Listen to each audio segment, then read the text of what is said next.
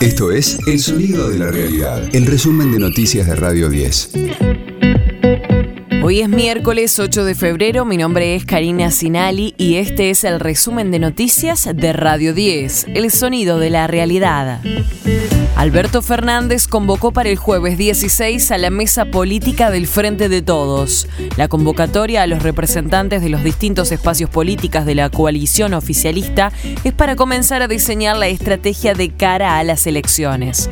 Además, el presidente agradeció a Juan Mansur su gestión como jefe de gabinete, cargo que dejará el 15 de febrero para concentrarse en la campaña electoral en Tucumán.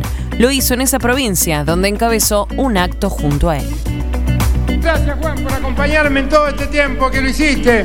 Lo hiciste lealmente, lo hiciste bien, lo hiciste con mucha fuerza, lo hiciste siguiendo las consignas que teníamos de buscar la unidad, de garantizar el crecimiento, de garantizar el desarrollo, de poner todo nuestro empeño para que el norte grande salga de la postergación y sea una zona que sea que se desarrolle, donde todos puedan vivir felices.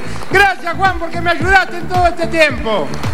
Vamos a devolverle a Juan a los tucumanos para que los tucumanos, para que trabaje con los tucumanos, para que lleve al triunfo al peronismo, para que Osvaldo Caldo sea gobernador y para que los tucumanos sigan teniendo la dignidad que los tucumanos y las tucumanas merecen.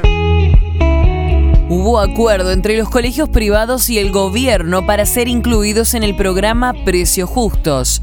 Se fijó un aumento de inicio que no supere el 16,38% y posteriormente un tope mensual del 3,35% para las cuotas que regirá hasta junio.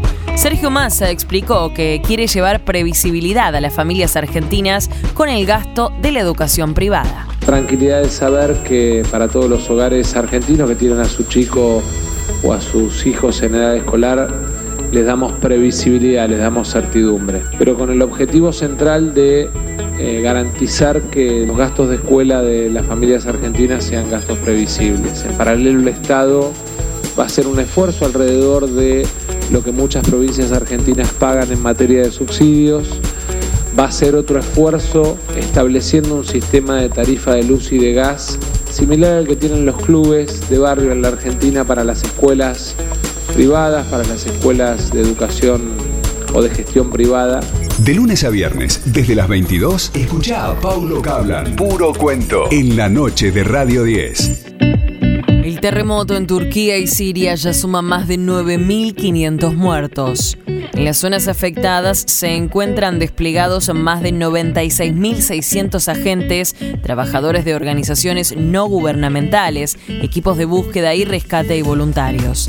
Estados Unidos, Francia, Rusia, China y Arabia Saudita son algunos de los países que ya anunciaron ayudas específicas para la región afectada. Es oficial la candidatura de Argentina, Uruguay, Chile y Paraguay para el Mundial 2030. Deberán competir con España y Portugal, a los que podría sumarse Ucrania. La idea es que el partido inaugural se juegue en Argentina y la final en Uruguay para conmemorar el centenario de la primera Copa del Mundo. Radio 10, el sonido de la realidad. El amor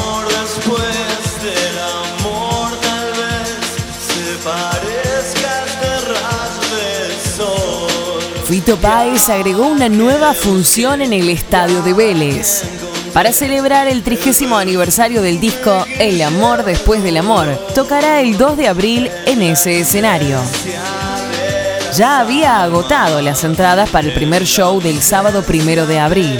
También había ocurrido eso en las ocho presentaciones en el Movistar Arena de Buenos Aires, más otros tres en el Anfiteatro Municipal de Rosario y dos en la Plaza de la Música en Córdoba.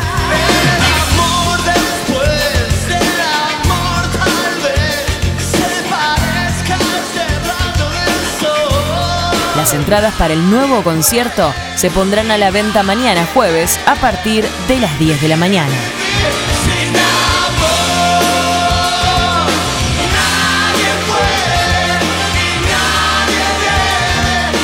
Este fue el diario del miércoles 8 de febrero de Radio 10, El Sonido de la Realidad.